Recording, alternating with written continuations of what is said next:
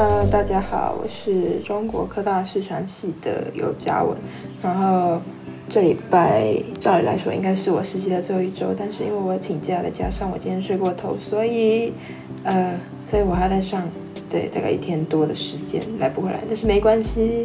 好，那我来讲一下呃这周的主题。这周主题是呃期末的影片。那期末影片我一开始一直在想说要用什么方式去做，就是因为我觉得用我。一用我之前做产品影片的那个网站来用的话，可能会比较麻烦，因为它是比较适合用素材影片直接套上去会比较方便。那在做之前也有先看之前的实习生做的期末影片。那我想了一下，我就觉得说我用 vlog 的方式去做这个最后的期末影片应该是不错，就是因为我蛮喜欢那种比较轻松的风格，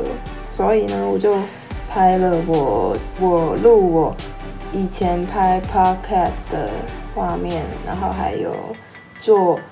产品影片的流程，就是介跟大家介绍说我的影片我是如何制作这个影片出来的。那我就是做影片，我自己是蛮喜欢的，因为我觉得我就是把所有我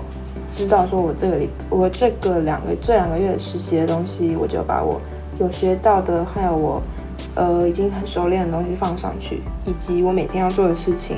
就是该放的都有放，只是可能放的没有那么的丰富。其实我主要的东西我都是用拍出来的，所以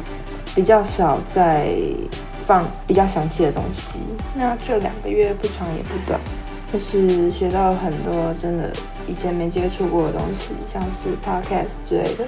还有产品影片。其实我真的是不太会剪影片，所以。我一我做影片，其实我不是用 PR，我是上网找说有没有推荐的影片网站或者是免费的 app 去做。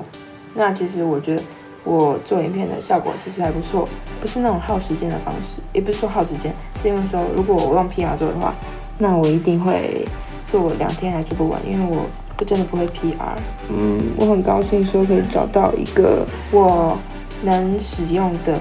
剪辑网站去做我的产品影片，那 podcast 也是一样，呃，用 PR 去剪，然后用 iPad 去录制。那我觉得能先找到